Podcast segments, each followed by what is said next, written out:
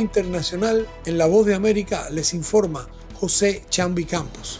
Con una fenomenal actuación de Gary Cole, los Yankees de Nueva York derrotaron a los Guardianes de Cleveland 4 a 2, empatando así la serie a dos juegos cada equipo y forzando un decisivo quinto partido donde el ganador se enfrentará a los Astros de Houston en la final de la división. El derecho tomó el montículo y en siete entradas solamente permitió dos carreras y seis imparables, mientras que a su vez proporcionaba ocho ponches. En la Liga Nacional no hubo actividad alguna, ya que los dos equipos que se enfrentarán en la final del viejo circuito ya están determinados. Los padres de San Diego contra viento y marea despacharon a los Dodgers de Los Ángeles, a pesar que los californianos impusieron un récord de juegos ganados y varias categorías ofensivas. Sus contrincantes serán los Phillies de Filadelfia, quienes marcaron sus tickets cuando vencieron a los monarcas mundiales Bravos de Atlanta.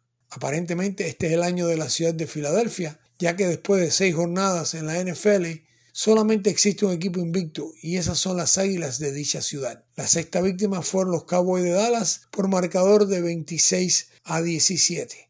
Interesantemente, este año se cumple el 50 aniversario de la primera y única ocasión en que una franquicia haya logrado completar una temporada invicta.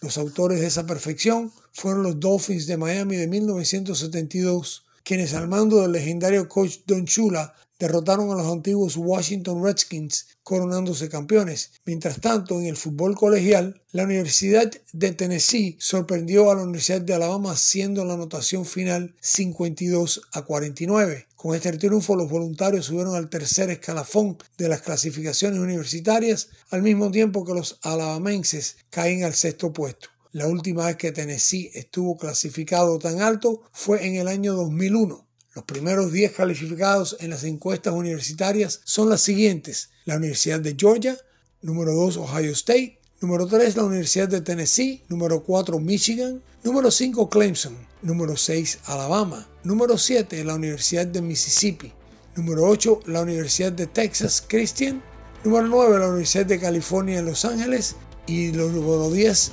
Oregon. Para Deportivo Internacional les informó José Chambi Campos Voz de América, Washington.